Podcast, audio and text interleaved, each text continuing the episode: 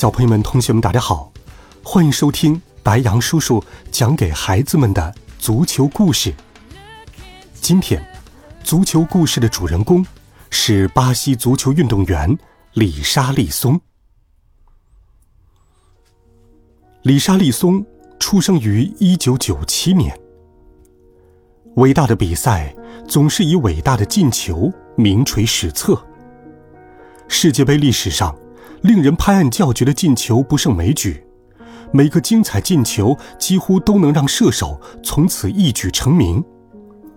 在本届世界杯上，巴西队九号里沙利松一记侧身倒钩射门，让他一夜之间成为全世界球迷人尽皆知的超级射手。里沙利松和足球的故事，要从他很小的时候说起。李沙利松有两个姐姐和两个弟弟，在父母离异之后，未满十岁的李沙利松为了减轻一家六口的负担，主动到街头卖冰淇淋、糖果、洗车、打零工，帮补收入。李沙利松的足球启蒙最初来自与小伙伴在街头踢足球的游戏。一次采访中，李沙利松说。我在一个底层家庭长大，所以在成长的过程中，我很喜欢放风筝和踢足球。邻居割草之后会将它们扔掉，我和小伙伴们会将它们捡起来放在自己家里做成球场，然后我们会做两个门柱，然后在上面踢球。家人们并未反对里沙利松看似不切实际的足球梦想。反而给予他力所能及的支持，这是因为他的家人也爱着足球。里沙利松的父亲和叔叔都是当地出色的业余球员。与儿子不同，里沙利松的父亲是一个视野开阔的传球手，而他的叔叔则是一位高效的门前终结者。他们对于里沙利松而言，不仅是长辈，还扮演了启蒙教练的角色。里沙利松走上足球之路后，最初的一些技术动作都是和父亲、叔叔学习来的。里沙利松热爱足球，逐渐也展现出了足球天赋。为了能够接受更规范的足球训练，里沙利松不得不跑到十公里之外的足球学校。学校距离很远，因为没有钱买票坐公交车，他只能住在附近的叔叔家里。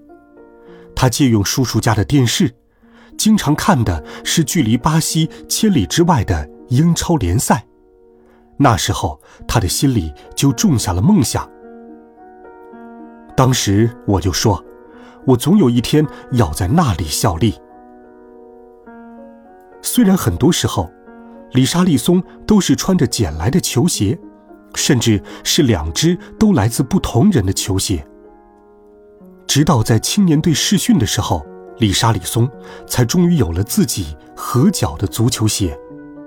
也正是十六岁这年，里查里松迎来了足球生涯的转折点。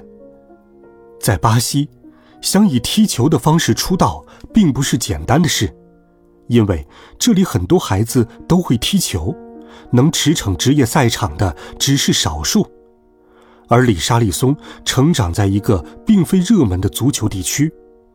十六岁从足球学校训练出来后，一直奔波到各家俱乐部试训，但他得到最多的回答就是：“对不起，我们认为你还没有准备好。”随着年龄的增长和生活压力的驱使，他一度尝试想放弃足球梦想。我已经不够手指去计算。有多少球队拒绝过我？